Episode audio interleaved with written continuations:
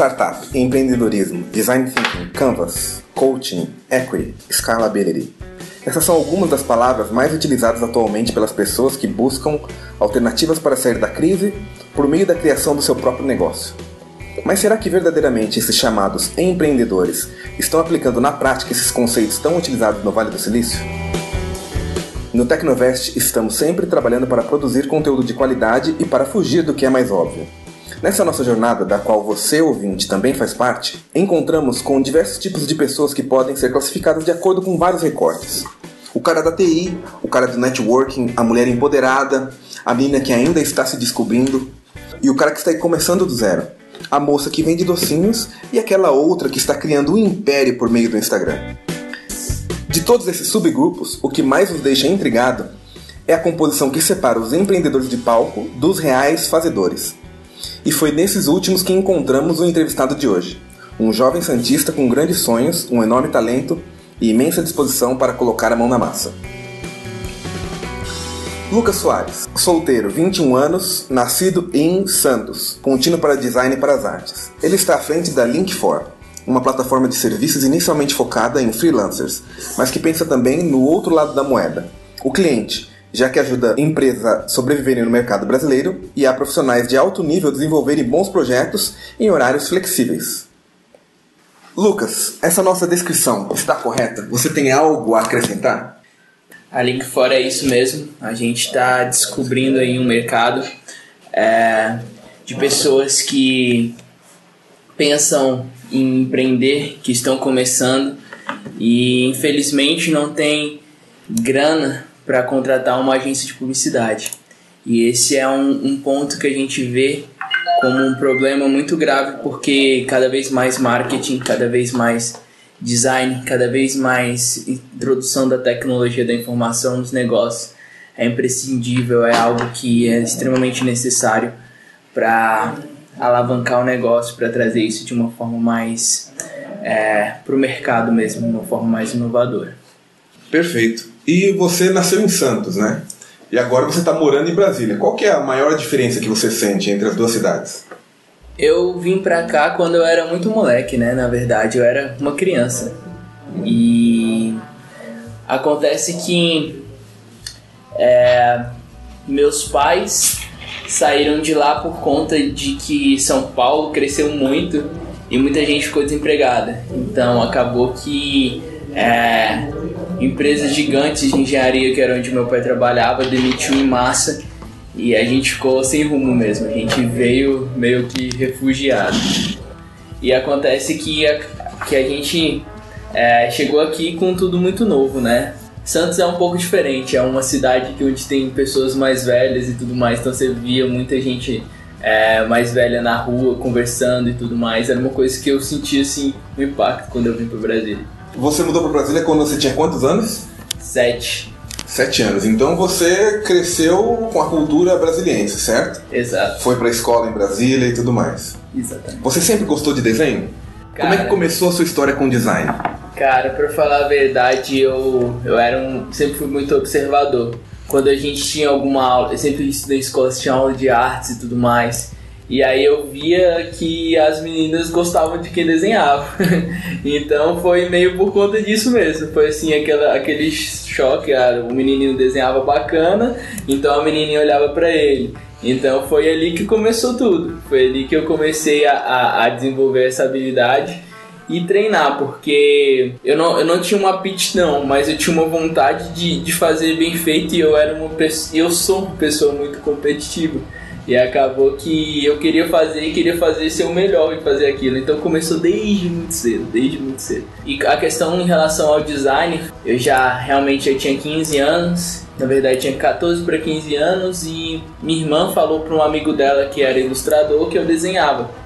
E esse cara, ele precisava de alguém para ajudar ele, precisava de alguém que ele estava tendo muito projeto e não tinha as pessoas, né, para fazer. E aí acabou que ele meio que me ensinou bastante coisa porque ele viu, na verdade, minhas pastas de desenho, eu fazia desenhos realistas de pessoa, de paisagens com carvão na tela.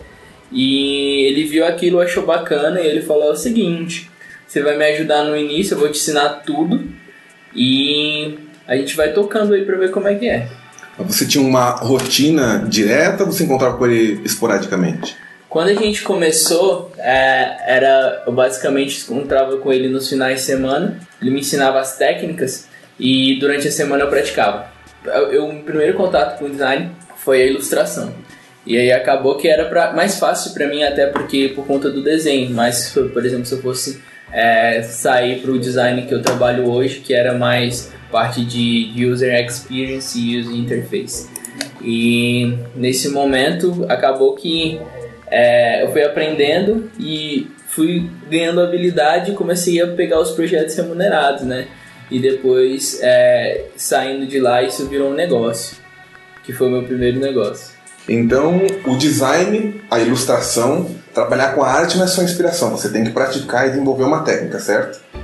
Exatamente, eu acho que é tudo, né? Você tem, você pode ser o cara mais talentoso para uma área que se você não pratica, se você não tenta ser melhor, você vai acabar sendo medíocre.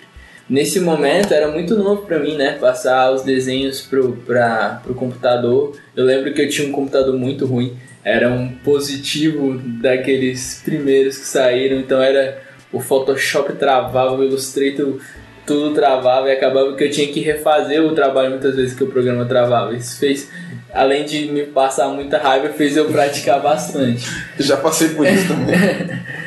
foi, foi, eu acredito que é é esforço. Eu acho que tudo é, é esforço.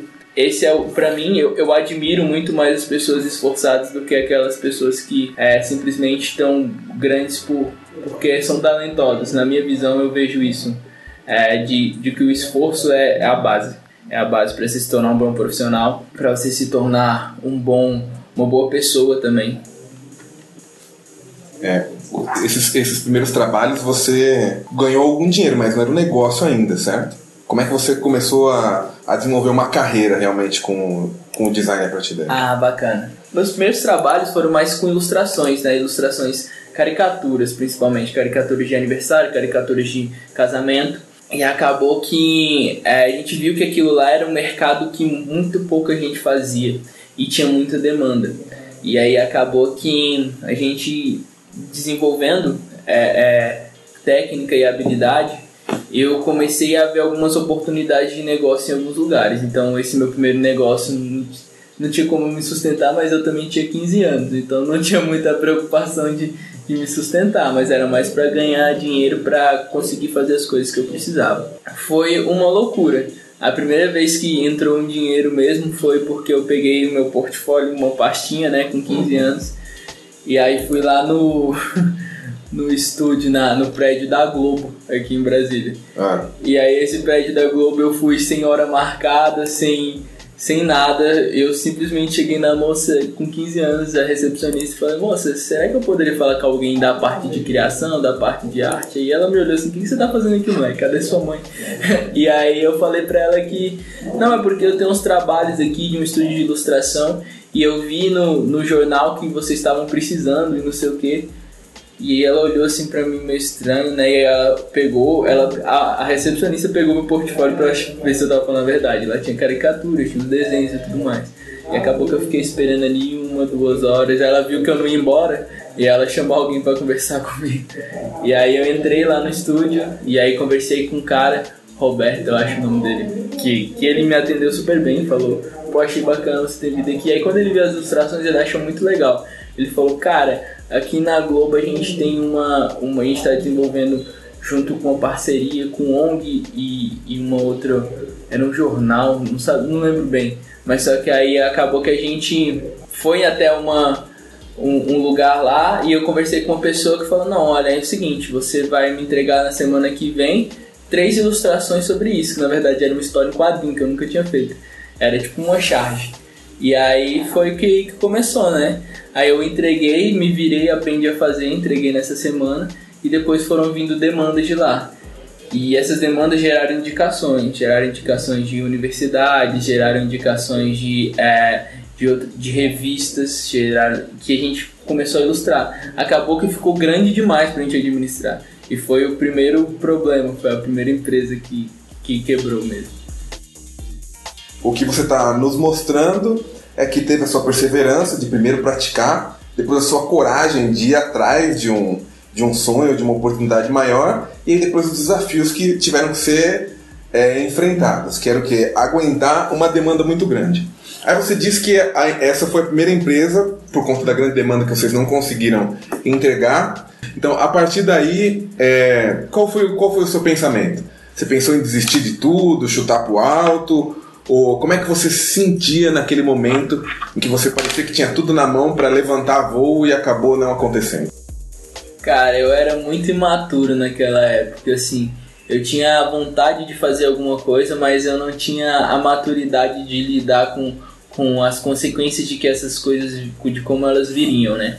Então acabou que eu tinha, já tinha uma grana que eu tinha ganhado disso, e aí eu conseguia me manter com essa grana que eu ganhei até o final do meu ensino médio e conseguia também e conseguia fazer os freelancers com as coisas que eu aprendi, né? Foi a primeira assim a, a questão dos freelancers nasceu aí, né? De eu ter essa experiência como freelancer e posteriormente em outras plataformas. Mas só que a partir desse momento eu falei, ah, vou estudar, né? Foi uma experiência bacana, vou estudar pro vestibular. Todo mundo falava que eu tinha que fazer vestibular, então na minha cabeça eu tinha que fazer. Então foi a partir daí, eu já estava entrando no ensino médio, estava no ensino médio, né? Então eu falei, não, agora eu vou me dedicar para estudar o vestibular, porque já, já foi o que tinha, já deu o que tinha que dar isso aqui, né? Então você seguiu o que é o caminho tradicional do jovem brasileiro, né? Terminar o ensino médio, tirar as notas necessárias para passar e aprender o mínimo necessário para você conviver em sociedade e depois entrar na universidade. Na universidade, você continuou com o seu sonho de design da ilustração ou você mudou um pouco seu foco? Qual foi o curso que você fez? Essa é uma pergunta muito complicada. É qual curso que eu estou fazendo, na verdade? Ah. É, eu passei em física na Universidade de São Paulo. E aí fui lá durante o período do verão, fiquei lá, mas vi que não era o que eu queria fazer. Tinha passado aqui na Universidade de Brasília, para o curso de Engenharia Eletrônica, comecei a fazer engenharia eletrônica, eu fiz dois semestres, troquei de curso para engenharia aeroespacial, fiz oito semestres e agora eu tô trocando de curso de novo. Porque eu não eu sei o que eu quero fazer, né? Mas eu ainda tenho essa noção, essa coisa de que eu preciso ter uma, uma graduação, porque eu gosto de estudar, eu gosto de estudar, seja qual for a área. E eu ainda não tinha encontrado na engenharia aquela vontade de estudar, né? Aquela, aquela coisa que eu amava. Mas encontrei no empreendedorismo, encontrei na, no desenvolvimento da ideia, na gerenciamento de um time, aquilo que eu amo fazer. Quando chegou na universidade, eu sempre me mantive com os freela. Eu nunca gostei de pedir dinheiro para ninguém. Uhum. Então eu sempre ia atrás de fazer as questões de design. Foi na época que eu comecei a ganhar um, um pouco mais de dinheiro, eu consegui me especializar na primeira minha especialização que é de branding, que é a criação de, de marcas empresariais, mais na área de marca corporativa. E no final eu acabava que e eu também tive o primeiro contato com desenvolvimento, né, com programação. E acabou que eu agreguei ao meu portfólio a questão de desenvolvimento web e de plataformas. Que foi aí já foi criando toda um, uma conexão para o negócio da Link4 hoje. Então o que aconteceu foi que, paralelamente aos cursos que você foi fazendo, você continuou se desenvolvendo como designer, certo? Então eu posso dizer que a sua atividade principal é como designer nesse tempo todo. Como designer e ilustrador, certo? A ilustração eu deixei lá na primeira empresa. Hum. Porque eu não gostava de fazer não, era muito trabalho. O desenho para mim, ele sempre foi um, um modo de relaxar. E, eu, e foi uma experiência muito ruim quando eu comecei a me estressar com a ilustração, porque eu perdi um hobby que me relaxava. E, acabou, e acaba que isso nunca mais se torna a mesma coisa. Então eu, eu passei anos e anos sem desenhar. Então é por conta disso. E aí hoje em dia eu desenho quando eu tô bem, quando eu tô inspirado, quando eu tô tranquilo. E nesse momento eu trouxe para mim essa questão do, do brand, da criação de marca, de que, que seria mais essa essa parte que eu conseguiria. Foi minha profissão, o designer até hoje eu trabalho com isso como freelancer também. É uma coisa que eu gosto de fazer, uma coisa que eu gosto de fazer, depende do cliente também, mas é que é uma coisa que eu acho bacana e, e, e você vê resultado. É muito bom você terminar um projeto, seja ele qual for, com a satisfação do cliente, um sorriso dizendo que, pô, demorei tanto tempo para encontrar um designer, demorei tanto tempo para você para colocar é, a minha ideia em prática. Ah, tava faltando só meu logo para eu começar meu negócio. Isso é muito satisfatório. E esses elogios, esses feedbacks. Tá certo, muito interessante a sua percepção. Uma coisa que eu estou pensando aqui é o seguinte: é, antes de a gente começar a falar da Link for, eu quero que você me diga esse tempo que você passou na universidade e que você ainda não, tinha, não se decidiu sobre o curso. Você acha que foi um tempo perdido ou que você se descobriu como pessoa e como profissional durante esse tempo? Com certeza não. Eu montei o meu time da Link for dentro da universidade, aprendi conhecimentos, aprendi a me desprender de certas crenças e certos preconceitos. É, eu aprendi a desenvolver meu próprio eu e muito mais. Eu aprendi a ser resiliente. Ah, o estresse, não de uma forma saudável, mas o estresse da faculdade me ensinou a, a suportar algumas situações que é necessário hoje é, suportar dentro de uma empresa como gestor. Sem contar que não foi um tempo perdido, eu aprendi muito sobre empreendedorismo. Eu acredito que se não fosse a universidade eu não estaria aqui. É, eu pretendo continuar na universidade porque faz parte de mim, faz parte desse ciclo. E sem contar que nesse meio tempo, antes da Link Fora, a gente ainda abriu uma agência de publicidade, que foi o meu segundo negócio. E foi uma coisa que veio muito da universidade, que já tinha o caráter da Link 4, mas um modelo de negócio totalmente diferente. Perfeito, então agora vamos ao que todo mundo está esperando, certo? Falar da Link 4, eu quero que você me diga como é que você tomou a decisão de formar a Link 4 e de onde surgiu a ideia. Porque geralmente as pessoas têm a impressão de que a ideia surge do nada. Você está tomando chuveiro, tomando banho um dia, embaixo do chuveiro, a água cai mais quente e a ideia, a ideia surge do nada. Mas não é assim que funciona, né?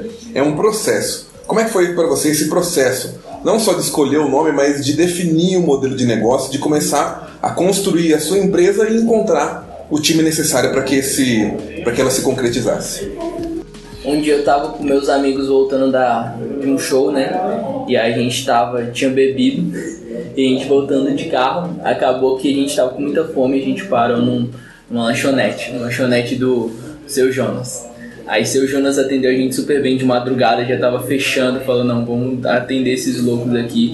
Fez o sanduíche pra gente, a gente comeu, bacana, ficamos super felizes voltando para casa. Outro dia, uns tempos depois, a gente voltando de um. Não, eu não lembro, a, a gente foi jogar sinuca e aí acabou que a gente também parou para comer de madrugada e a gente falou, vamos aonde? Vamos no seu Jonas, que atendeu a gente super bem de madrugada, tava gostoso, tava ótimo. Chegamos lá, dois meses depois, mais ou menos, cadê a lanchonete? E isso me intrigou bastante. Porque na rua, lá, na, na, lá onde eu moro, eu encontrei o seu Jonas conversando, conversei com ele, ele falou, cara, infelizmente, é, se você não tem dinheiro para investir, você não fica no lugar, você não consegue é, é, ter o seu ponto, você não consegue pagar suas contas. Ele falou que tinha aberto uma pizzaria de um bem maior na frente e acabava que os clientes que ele tinha estavam indo para a pizzaria. E eu falei, cara, o marketing, o design, a, a, a inovação, ela não é democrática, não. Ela não é todo mundo que tem acesso, não é todo mundo que tem esse privilégio. E aí tem uma métrica que eu coloco na minha cabeça e foi uma métrica guia, assim, um, uma, um dado guia para a gente criar a, a empresa, né? Essa ideia de que uma em cada três empresas falem durante os dois primeiros anos de atuação. E eu não aceito esse, esse dado. Esse dado para mim me constrange porque Cara, quantas pessoas abrem o próprio negócio, colocam um sonho, colocam as economias, colocam a última fé, a última esperança dentro daquele negócio e eles falam não porque o empreendedor é incompetente, não porque é, é, ele não soube administrar. Fale porque hoje cada vez mais o mercado está concorrido e se você não tiver atualizado, você vai quebrar, você vai sair do jogo.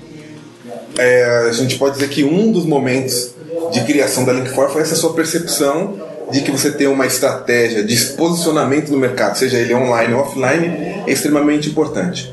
Mas do momento que você comprou lá o domínio link4.io, certo? E antes disso, quando você decidiu que esse era o modelo de negócio certo para você, quem são as pessoas que fazem parte da Link4? Como você as conheceu e como que a Link4 veio se construindo ao longo desses anos? É, como em 2016, quando eu fundei a agência de publicidade, que era a Flot, a gente chegou a ter 12, ter 12 pessoas no time e eu não pagava ninguém.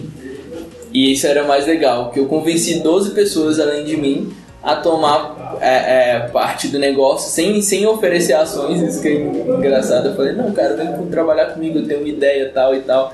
E essa galera foi. E ao longo do tempo eu fui perdendo essas duas pessoas porque o meu modelo de negócio não era legal.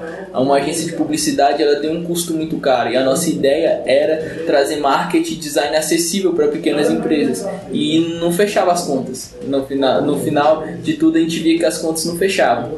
E chegou no momento que a gente falou, ou a gente muda ou a gente para.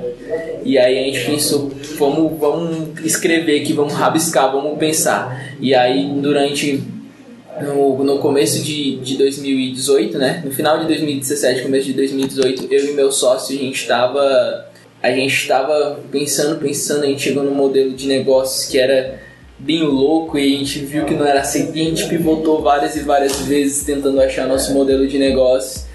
E aí chegou uma época que nem ele aguentou, nem a pessoa que nesse momento já estava só eu e ele, já tinha ido embora as outras 11 pessoas. Então, é, e teve uma hora que nem ele aguentou. Ele falou: Cara, não tô vendo retorno, eu vou trabalhar, eu vou estudar, eu, eu tô ficando velho. E só eu lá empolgado com a ideia, falando: Esse é o pote de ouro, gente, me segue e tudo mais. Acabou que chegou numa hora que eu tava sozinho. Então foi a hora de buscar um novo time, né? Foi quando entrou é, a Ana, que era uma a minha sócia que eu falo que ela vende pente para careca, né? Ela é sensacional na área de vendas e eu conheci ela no, na empresa júnior que eu trabalhei no, na universidade e foi a primeira pessoa que trouxe comigo. E eu já estava no embate de tentar trazer um programador para o meu time e tinha tempo, tinha tempo ir atrás de gente. Tinha mais ou menos um ano que eu não conseguia fixar um programador dentro do meu time. E aí quando eu trouxe a Ana, ela falou: "Não, tem um cara aqui que é meu amigo e a gente e eu posso falar com ele para ele entrar". E quando eu vi, o cara era muito bom.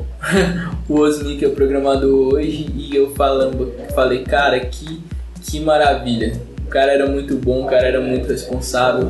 E eu falei, cara, tem um time ótimo. Agora falta o quê? Falta um designer. E aí meu primo, que na época ele trabalhava com design comigo, aí ele saiu, né? Então eu tive que buscar outro design. Então achei uma outra pessoa que eu sabia que trabalhava muito bem, também de uma empresa júnior, e trouxe para o meu time. E depois disso, é, agora recentemente, há dois meses atrás, a gente sentiu a necessidade para agilizar o processo de desenvolvimento do, do, da plataforma, trazer outro programador, né?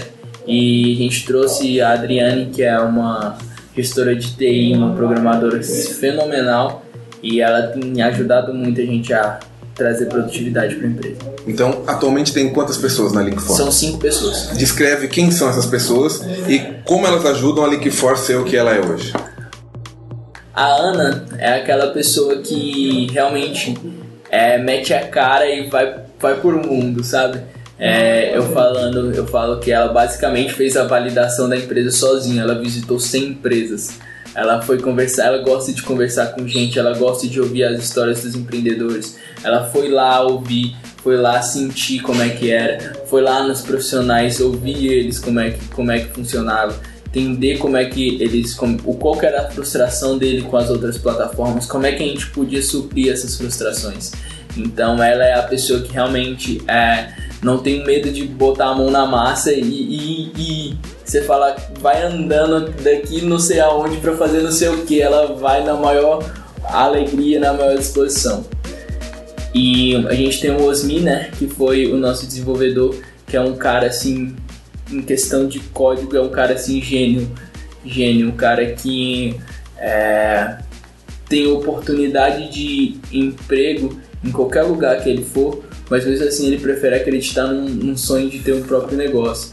Isso eu admiro demais, porque ele já é graduado, né? Tá fazendo pós-graduação em ciência da computação e ele mesmo assim ele acredita no projeto, ele acredita que isso vai dar certo, que essa é a verdade, de, esse é, é, é o que ele quer fazer. E ele tem desenvolvido as coisas no corre-corre da vida dele, que ele tem mil coisas para fazer, faz de madrugada, faz no final de semana. A nossa reunião de sprint é no domingo às 11 horas da noite e tá todo mundo sempre lá. Então é, é motivador quando você vê um time comprometido. Tem a Adriane, que ela entrou agora, né? Ela veio, ela veio junto com a Ana também. Ela mora com a Ana e aí a gente trouxe ela porque ela tinha uma habilidade sensacional com gestão, com organização. A gente precisava de uma pessoa muito organizada no time, porque eu não tenho esse perfil, não do jeito que ela tem.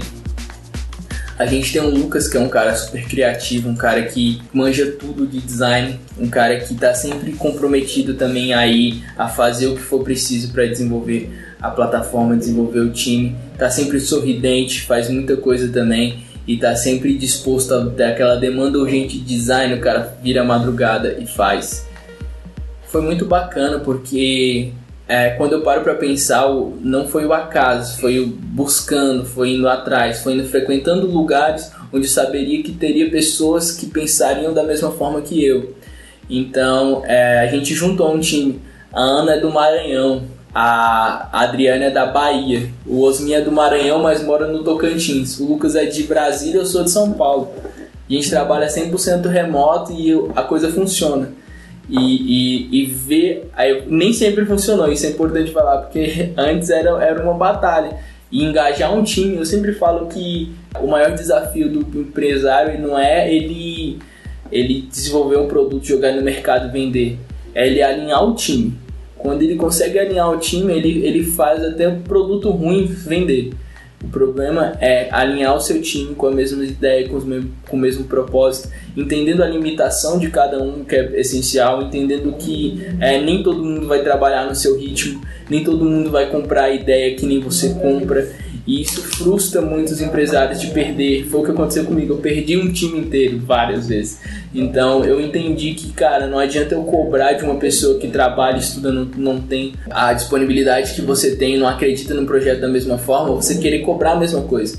Então você tem que respeitar o tempo, respeitar as limitações, respeitar principalmente a questão humana, a questão emocional, entender quando um prazo não for entregue, porque nem sempre, quase nunca é porque a pessoa quer mas sim porque aconteceu alguma coisa. E a gente tem muita essa noção de que a gente é, não tem que produzir, não tem que ter resultado, não, e a gente acaba esquecendo do ser humano que está ali. É o que acontece, por exemplo, das plataformas concorrentes, que elas não pensam no profissional que está ali. Ela quer que o cara produza, produza, produza e não pensa que ele tem que ser pago por isso muitas vezes. Ele tem que ter a inspiração, ele tem que trabalhar de uma forma mais concisa, de uma forma mais concentrada que você fez, primeiro então foi um processo de garimpar os talentos, certo? Você foi a vários encontros, a vários lugares onde você poderia encontrar essas pessoas, encontrou, convenceu, você conseguiu convencê-las a participar com você e a partir daí você foi desenvolvendo uma relação que ao longo do tempo foi, foi aprimorada, certo? Tanto na relação pessoal quanto nos processos de trabalho, certo? Agora vamos falar exatamente da Linkform. O que ela faz? Ela é uma plataforma que oferece tanto para empresas os serviços de design, mas também para os designers uma nova oportunidade de fazer um dinheiro a mais, certo? De trabalhar como freelancer.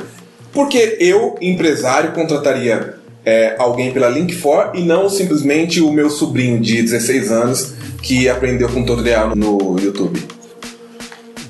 Quando a gente faz uma pergunta desse tipo, eu sempre falo que é, primeiro que as universidades, mais de 60% dos alunos não conseguem trabalhar e estudar ao mesmo tempo por conta das cargas horárias. A gente viu que esse é um modelo que não funciona mais, é um modelo que já não atende mais uma, uma geração que absorve o conteúdo de uma forma gigantesca, de uma forma muito rápida. E outra coisa que eu sempre falo é que eu lembro de uma vez que eu passei, eu morava há sete anos no mesmo lugar e eu passava sempre por uma barbearia e sempre procurando uma barbearia para fazer para cortar meu cabelo e tudo mais. E acabava eu passava por essa barbearia e nunca tinha percebido que lá era uma barbearia porque a gente tava é, porque era uma fachada super cheia de fotos super cheia de letras e a gente não entendia mesmo se era uma padaria se era uma loja de automóveis se era uma barbearia. E aí uma vez simplesmente esse cara que não ele simplesmente trocou essa fachada por uma fachada preta com um logo bonito, uma coisa clean que se destacava dos outros. Do nada esse cara começou a lotar.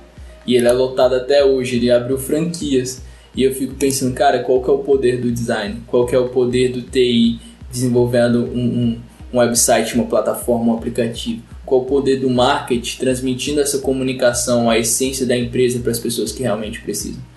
E quando você é, fala dessa questão de estudo, quando você fala dessa questão de trazer uma coisa mais harmoniosa, uma coisa mais bonita que transmita a sua cara, o seu sobrinho de 16 anos que aprendeu tutorial no YouTube de CorelDRAW, ele não vai saber fazer. Ele não estudou, ele não foi para o mercado entender qual é a dor do cliente que não vende, qual é a dor do cliente que está num lugar onde tem mil comércios que do lado tem duas, é, tem dois comércios totalmente diferentes, tem um bar, uma igreja e uma lanchonete no meio, entende? O, o seu sobrinho não tem essa percepção. Agora, se você tem um designer com portfólio consolidado, um designer que está ali em busca de ganhar aquela grana, ele vai consequentemente ser mais esforçado, ele vai te entregar no prazo, ele vai ter a oportunidade ali, ele vai ver essa oportunidade, vai agarrar, vai te entregar uma coisa bonita. É por isso que a gente seleciona todos os nossos profissionais em três etapas, né? Tem um, um cadastro, uma entrevista e um case que ele precisa resolver. E tudo isso é analisado de uma forma comportamental. Os profissionais disponíveis na plataforma, a gente também tem profissionais da área dentro do time. Então, eu que sou designer há sete anos, eu sempre avalio os designers nas, nas entrevistas. O, o Osmi, que é que é programador, ele me auxilia na hora de pegar um programador para ver se ele é competente ou não. A Ana, na área de marketing, ela sempre faz isso. Então, a gente selecionar esses profissionais fazem com que a nossa taxa de erro diminua muito. Nossos projetos que, são, que não são um sucesso são muito pequenos. Então, a gente é, é, criou uma metodologia para minimizar esse, esse, isso para minimizar esses erros, minimizar esse retrabalho e principalmente é, ser acessível, né? Quando a gente fala de universitários, a gente vê que, é, consequentemente, por não serem formados, eles têm uma hora de trabalho mais barata e isso faz com que o projeto, no fim das contas, seja mais barato e seja acessível para o pequeno empresário que está começando, que precisa desses serviços. E a gente também tem profissionais é, que são formados na plataforma e da mesma forma, eles oferecem um serviço de qualidade por conta de confiar na gente, confiar no nosso projeto, processo de intermédio, eles acabam é, se propondo a cobrar um valor mais em conta, porque eles sabem que vão ter a segurança de receber, eles sabem que vão ter a, a uma ferramenta para auxiliar, eles sabem que vai ter a equipe dando suporte do início ao fim dentro do projeto. Então, para quem está ouvindo o Empreendecast e está precisando de contratar um designer, ele não, ele não pode buscar só uma pessoa que saiba fazer um desenho bonitinho. Ele tem que buscar um profissional que qualificado e que consiga entregar as demandas que ele precisa. Dentro desses critérios de avaliação do profissional, o que, que você indicaria para o cara da barraquinha do cachorro quente ou para o cara que está precisando de um site para entrega de pizza dele, ou mesmo para alguém que tem uma startup e está precisando de um designer para fazer o seu aplicativo. Quais são os principais requisitos que você considera importantes para que o, seja feita a escolha certa para o design para sua empresa? Primeiro testa, né? Primeiro testa se seu modelo funciona. Então não adianta tu gastar suas economias todas numa plataforma, gastar às vezes um dinheiro é, um, um tanto quanto alto para a questão e você acabar vendo que ali você não vende, ou ali você não tem espaço no mercado, ou realmente você não resolve um problema. Então, é, eu não consigo ver um empresário vindo, olha, eu preciso de um aplicativo, só que o cara tem uma ideia que não tem nada a ver com o aplicativo.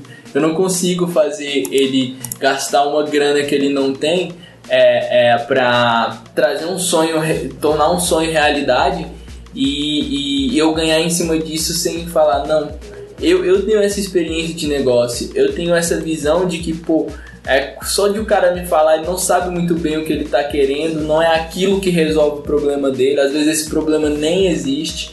Então, uma coisa que a gente está validando, a gente quer colocar cada da forma mais rápida possível são consultores de negócio dentro da plataforma.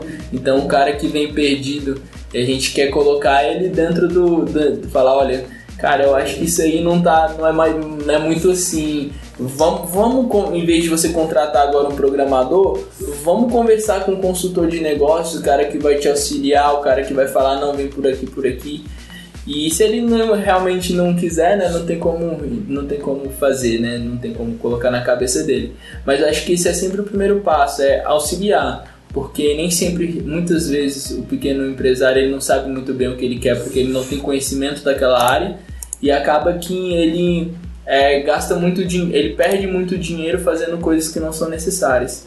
Mas quando é o caso oposto, né, a pessoa sabe o que, que ela quer, o que, que ela precisa, a gente sempre olha a questão do prazo. Pô, é, eu preciso de urgência, então eu tenho que às vezes contratar mais de um profissional para isso sair de uma forma é, mais rápida ou simplesmente, cara, é uma empresa maior que tem um grau é, de, de, de demanda, que eu digo, que não pode, não, não pode haver erros, não pode haver é, nenhum tipo de bug, nada que. que aí eu falo, cara, pega o profissional que às vezes é mais caro, mas só que ele tem experiência de te entregar algo que não, de forma alguma, vai ter um bug. E não, não que os profissionais menos experientes deem um trabalho com bug, mas só que a chance de você, com um profissional experiente, ter isso é, é, é menor, porque ele já passou por situações que muitas vezes foram ruins né, para o negócio. Então ele já está meio que calejado desses problemas. E principalmente, é, às vezes vale muito mais a pena você pagar mais caro do que você contratar um freelancer, seu sobrinho, porque você tem essa orientação. Porque é, não é uma questão só de manda e eu faço é uma questão de manda, pô, eu, eu já vivi isso aqui. Não é, talvez não seja legal, então tem um diálogo. Lá na plataforma, o botão não é contratar, o, o botão é negociar. Então, quando a pessoa clica para negociar, vai abrir um chat entre a, o, o, profissional e o cliente, eles vão, eles vão conversar. Eles vão entender, pô, é isso que você precisa, é isso não, você não, você não precisa disso. Então, definir um escopo ali é essencial, é o primeiro passo sempre. Perfeito. Assim como a pessoa entra no site da link4.io para contratar um designer e em breve um consultor de negócios, tem o outro lado que é o designer, é o profissional, o ilustrador que está precisando de um emprego novo, ou mesmo ele está querendo expandir a sua área de atuação, não quer trabalhar só na sua cidade, ele procura a Link4 para formar um portfólio, para trabalhar com empresas interessantes. A minha pergunta, direcionada a esse público, é o seguinte: o que, que a Link4 oferece a esse público de segurança com relação ao trabalho deles e como a Link4 é diferente das outras plataformas que existem por aí? Nossa meta é a seguinte: é uma coisa que a gente leva como mantra. É um projeto por profissional por mês. E na caminhada sempre tem que haver sorrisos. E isso é uma coisa que a gente leva para os nossos profissionais. As plataformas gigantes, elas têm vários e vários segmentos, porque consequentemente, com vários segmentos, a chance dela ganhar mais dinheiro é, é muito maior. Entretanto, você tem uma questão de ter profissionais ociosos, profissionais que pegam um projeto a cada três meses, que não conseguem viver daquilo. Então, um profissional que é prêmio, um profissional que paga isso, paga aquilo, tem mais visibilidade. Nossa ideia não é promover concorrência entre os profissionais a nossa ideia é trabalhar em conjunto, por isso que a gente está desenvolvendo um, um, recurso agora para você contratar um time dentro da plataforma. Então, seu projeto é maior, você precisa de mais de uma pessoa, você consegue contratar. Isso é importante. E a gente não, a gente não trabalha com aquela questão de concorrência dos profissionais que o cliente joga um, projeto lá, fala o valor que ele quer pagar e os profissionais se degladiam lá para conseguir é, desenvolver esse projeto. Não a gente sempre trabalha de forma mútua, né? De um ganha-ganha. Você vai negociar, você vai ter a chance de mostrar o seu valor para o cliente e, consequentemente, é, fechar um bom projeto, fechar um projeto que tem um escopo bacana, que vai evitar erros e vai ser pagado de forma justa, de forma que é negociado. E o que acontece também é que o cliente ele assina um contrato conosco, o Link4, e a gente assina um contrato com o profissional. Então, há uma segurança de que é uma empresa que está intermediando tanto para o profissional quanto para o cliente, porque todo profissional fila já tomou calote, ele sabe como é que é, ele sabe que ele é muito desamparado de forma legal para ir atrás dos seus direitos e às vezes ele não vai porque ah, é um valor baixo, ah, vai dar muito mais trabalho do que eu seguir minha vida. E a gente não, a gente dá essa garantia, por isso que o valor fica conosco até o final do projeto. E quando é, o projeto é concluído com sucesso, há uma avaliação, né, tanto do profissional para o cliente quanto com, do cliente com o profissional. E a gente tenta avaliar o que, que foi de bom, qual foi a experiência, o que, que não foi bacana.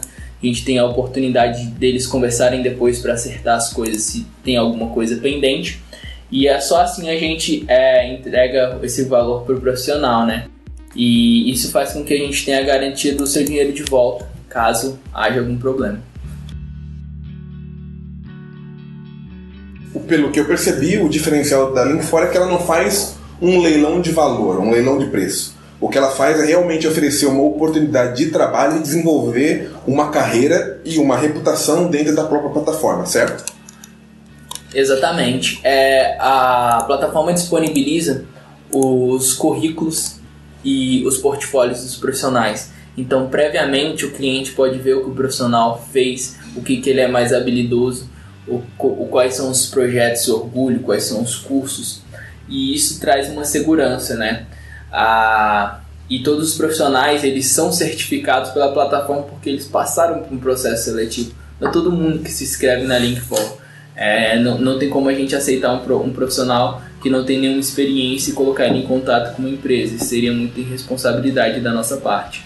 Então a ideia é mostrar que sempre que a plataforma já vem direcionada e já vem segmentada com bons profissionais. São bons profissionais que estão ali, são profissionais que vão ter uma renda, que vão sair dali, vão ser profissionais que vão poder trabalhar de horário flexível, vão ser profissionais que realmente é, têm portfólios consolidados e principalmente mesmo é que tem experiência com trabalho remoto na questão de atendimento do cliente. É primordial no nosso processo seletivo de profissionais, um profissional saber atender o cliente, saber se comunicar, saber ser cordial, saber levar bronca, entende? E esse é um ponto essencial para a gente trazer para a questão de vantagens de, trabalhar na Linfor. Eu quero que você me corrija se eu estiver errado, mas pelo que eu percebi, toda a sua trajetória de vida influenciou diretamente na maneira como você lida com o seu negócio. E, e o principal, a principal conexão que eu percebi foi que a mesma garimpagem, se assim podemos dizer, que você fez para encontrar os profissionais da sua startup, é a garimpagem que você oferece aos empresários e aos indivíduos que buscam um profissional do designer dentro da sua plataforma, não é isso mesmo? Isso curadoria ou garimpagem, certo? Isso. É, não só os designers, né, mas os programadores, os especialistas em marketing que também estão dentro da plataforma. Eu acho essencial porque você precisa atender bem o cliente. É sempre importante você levar em consideração o lado humano dos dois lados, do, de ambas as partes, né? É por isso que a gente fala, a gente é a primeira plataforma de freelancers do Brasil que pensa nos dois lados Geralmente as plataformas favorecem só o cliente. Elas geralmente só mostram o lado do cliente. Olha, eu faturei, eu paguei aos, eles, o máximo que eles colocam é eu paguei tantos milhões para os profissionais durante esse ano. Tá, mas quantos projetos bem sucedidos foram desses milhões que você pagou? Quantos projetos vieram de uma forma digna para o profissional, digna do esforço, digna da, da, da, do pagamento da hora de trabalho? É isso que a gente quer trazer, a gente quer colocar dentro do, da plataforma a, a, os requisitos. Olha, eu pago tanto, mas eu pago tanto por pela toda essa educação que tem aqui nesse currículo, por toda essa experiência que tem aqui dentro desse portfólio. É por isso que a gente traz é, essa questão tão importante de, de selecionar esses profissionais. E no futuro a gente pensa em, em, em atender é, profissionais que são menos experientes para projetos menores. Isso faz com que a gente também seja uma ponte de oportunidade para os pequenos, que para a galera que está começando é, a, a trabalhar dessa forma remota, comece a construir o seu portfólio.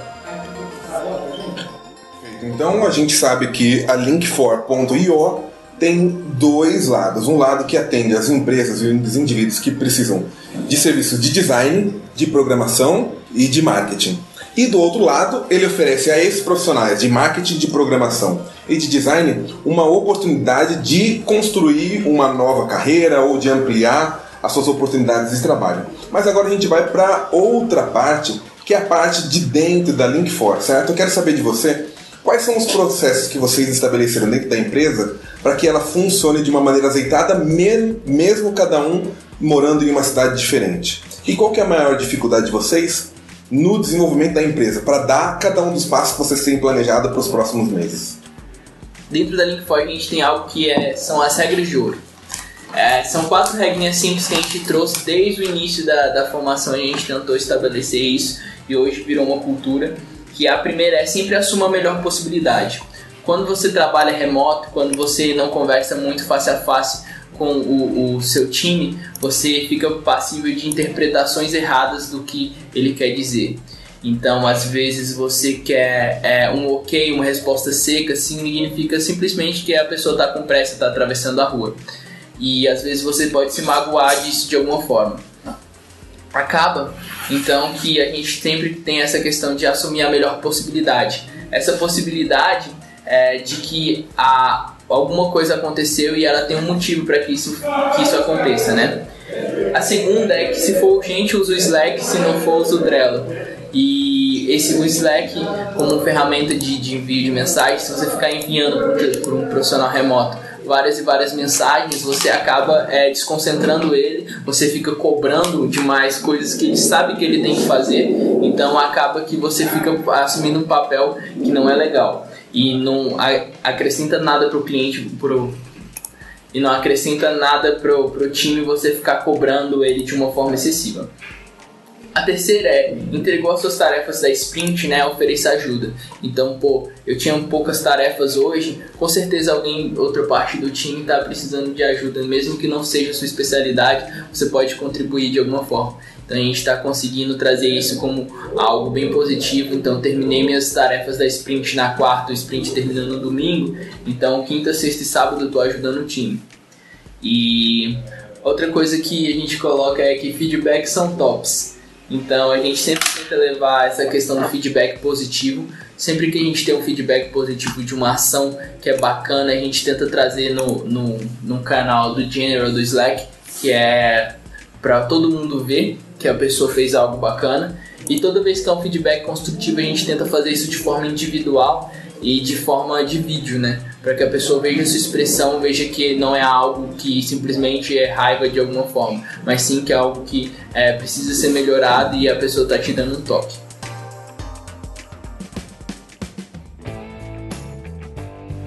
A Link4 foi criada em janeiro de 2018 e ela tem já está a plataforma funcionando. Se você, se a pessoa que está nos ouvindo agora entrar lá no site, ela vai conseguir tanto se cadastrar com um profissional que vai oferecer seu serviço de freelance, como contratar os profissionais que a gente já anunciou. Agora, qual que é o plano da Link4 de longo prazo? Onde vocês querem chegar e que quais outros serviços e produtos vocês querem disponibilizar na plataforma nos próximos meses e anos? Hoje a gente está muito focado em desenvolver é, a nossa, o nosso time de profissionais. A gente hoje está com uma demanda crescente e a gente precisa cada vez mais colocar profissionais dentro da plataforma de uma forma qualificada para que é, não tenha problema de ter mais demanda do que profissionais. Na verdade, a gente está buscando causar algum impacto, causar, é, trazer de uma forma positiva sorrisos para ambos os lados. A gente quer sorriso para o profissional que está conseguindo dinheiro é, trabalhando de forma flexível, a gente quer sorriso para o time que está vendo a plataforma andar, a gente quer sorriso para o cliente que recebeu um bom projeto por um preço acessível. A ideia agora é realmente estruturar as coisas, trabalhar cada vez mais parceria para tornar a plataforma mais conhecida, para tornar a Link4 algo mais visto e mais acessível é, para as pessoas que realmente querem contratar alguns dos serviços que a gente oferece. No futuro, a gente precisa é, de alguns profissionais, como eu já disse, a questão do consultor de negócios é uma coisa que a gente está validando e a gente pretende colocar é, dentro da plataforma e cada vez mais especializações, né? Porque é, dentro do design a gente tem design de interface, a gente tem design de produto, design de marca, são muitos tipos de design e a gente quer abordar todas essas áreas. dentro da programação, dentro do desenvolvimento, né? A gente tem programadores em várias linguagens específicas, em várias áreas específicas. A gente quer trazer cada vez mais profissionais especializados. Isso faz com que é, os projetos saiam de uma forma melhor. Você já estudou diversas áreas, certo? Você já teve várias experiências profissionais trabalhando com pessoas diferentes. Como é que você faz para equilibrar a sua vida pessoal com a sua vida do trabalho? Porque para quem tem o seu próprio negócio, às vezes as coisas acabam ficando meio em águas turvas. E quais são as suas atividades para se divertir? Eu sempre tento equilibrar o meu corpo e a minha mente. Então, eu tenho uma paixão pelo esporte. Isso me faz me concentrar em algumas horas que está muito complicado. E hoje eu sou corredor, né? E aspirante a triatleta. Estou começando a desenvolver as habilidades do triatlo, corro provas de 21 km em busca de correr a minha primeira maratona agora no, nos próximos meses. E isso é importante demais para trazer o meu equilíbrio. Eu tenho também a questão da faculdade, né? A faculdade, ela mesmo sendo cansativa muitas vezes, ela é um, um, um desestresse para mim muitas vezes, porque eu gosto de estudar, eu gosto de aprender, eu gosto de estar tá no lugar do menos sábio e aprender o cara que é mais inteligente, que tem mais conhecimento para mim, para me passando algo. E a, e a sala de aula é essencial para isso. E hoje eu consigo, a gente trabalha 100% remoto, né? A gente se encontra algumas vezes é, para confraternização, para eventos, para questões de urgência também a gente, se, a gente se encontra. E esse equilíbrio é essencial. Você precisa, é, nem, como dizem, né, nenhum CNPJ vale um AVC. Então você não pode ficar é, louco pensando em crescer rápido, perseguir o dinheiro. Você não pode não, você precisa é, concentrar no seu produto, encontrar o seu cliente e transformar isso numa melhor experiência para todos os lados e todas os, as pessoas que estão envolvidas no seu projeto. Hoje eu me, eu me organizo de uma. Hoje a gente utiliza a metodologia ágil para desenvolver nossas tarefas, nossos, nosso, toda a nossa questão administrativa e eu separo um horário de trabalho. Isso é importante para você não se perder dentro do seu projeto e, e deixar o resto da sua vida de, de lado, né? Perfeito. Então, para finalizar essa nossa entrevista, eu gostaria que você deixasse um recado aos empreendedores, a quem está pensando em começar o seu negócio, ou mesmo as pessoas que já começaram então nessa batalha como a gente. Qual que é o recado que você deixa aos empreendedores desse nosso Brasil e do mundo? O primeiro é seja empático, coloque-se no lugar das outras pessoas e ame de forma é, demonstre que você ama as pessoas que estão do seu lado. Então, se você tem uma família que te apoia, que te auxilia no projeto, se você tem uma pessoa que está do seu lado é, compartilhando é, amor, compartilhando é, muitas vezes um ombro para você desabafar os seus problemas você tem que valorizar essas pessoas porque elas são essenciais na sua trajetória.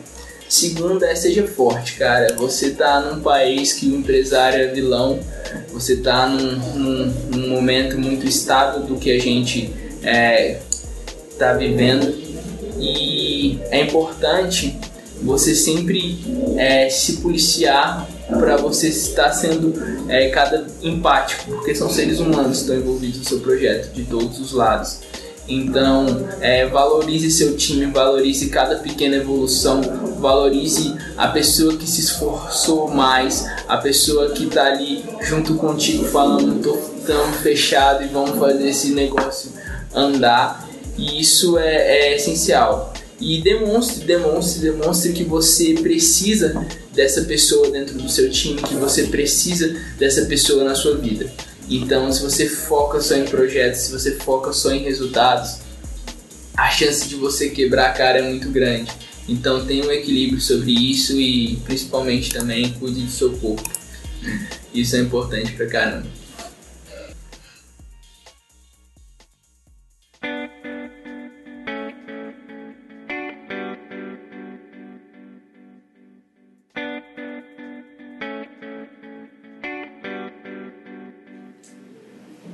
Obrigado, Lucas Soares, por apresentar Link Fora aqui no nosso Empreendecast. E eu gostaria de também agradecer a todos vocês que estão nos ouvindo. Se você recebeu esse áudio pelo WhatsApp ou por um outro meio que não tenha sido baixar no site, visite nosso site tecnovest.com.br barra podcasts com S no final e veja todos os outros episódios. Esse é o Empreendecast do Tecnovest.